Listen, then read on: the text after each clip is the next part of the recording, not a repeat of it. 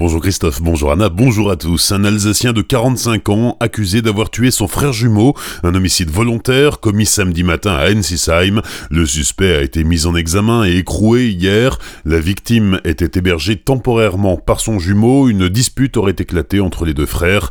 La victime aurait quitté les lieux en lançant des pierres en direction de la maison de son frère, qui aurait riposté en tirant avec une carabine 22 longs rifles à canon scié.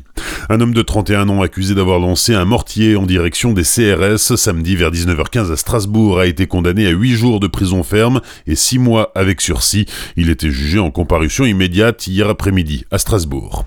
8 mois de prison ferme pour un jeune fumeur de cannabis de la vallée de Münster. Il était jugé en comparution immédiate hier à Colmar après avoir été interpellé jeudi dernier pour conduite sous l'emprise de stupéfiants.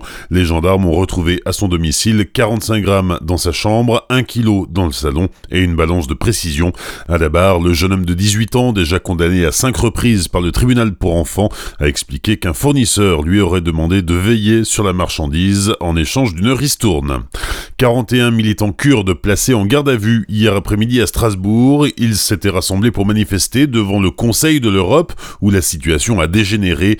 Le visage masqué, les manifestants ont lancé des pierres et tiré des mortiers contre le bâtiment, brisant plusieurs fenêtres. Ils ont ensuite visé les forces de l'ordre et trois policiers ont été blessés. Les militants indépendantistes protestent contre la situation des Kurdes en Turquie et réclament la libération du dirigeant historique du PKK, le Parti des travailleurs du Kurdistan, Abdullah Öcalan, emprisonné depuis bientôt 20 ans. Jean-Marc Reiser demande sa remise en liberté. L'homme de 58 ans au lourd passé judiciaire est le principal suspect dans la disparition de Sophie Le Tan. L'étudiante strasbourgeoise de 20 ans est portée disparue depuis le 7 septembre dernier. Des traces du sang de la jeune fille ont été retrouvées au domicile du suspect qui a toujours nié en bloc.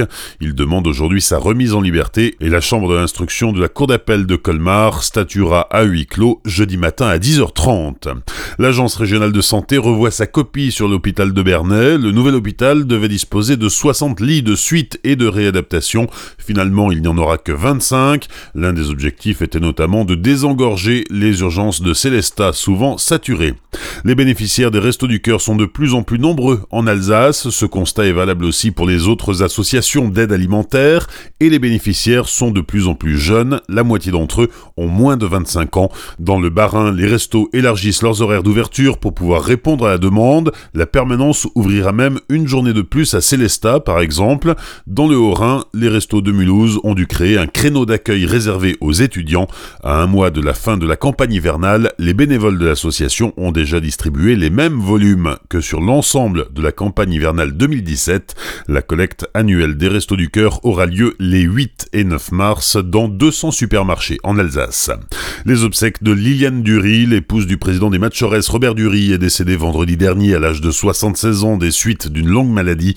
Ses funérailles auront lieu cet après-midi à 14h30 en l'église Sainte-Foy de Célestat.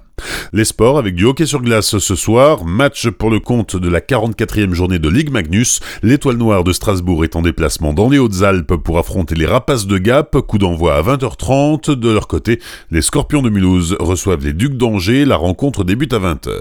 Enfin, un mot de tennis. Caroline Garcia est attendue cette année encore aux internationaux de Strasbourg. La numéro 1 française et 19e joueuse mondiale avait remporté le tournoi en 2016 et avait été jusqu'en demi-finale l'année suivante. Les internationaux WTA de Strasbourg se disputeront du 17 au 25 mai prochain. Bonne matinée sur Azure FM, voici la météo.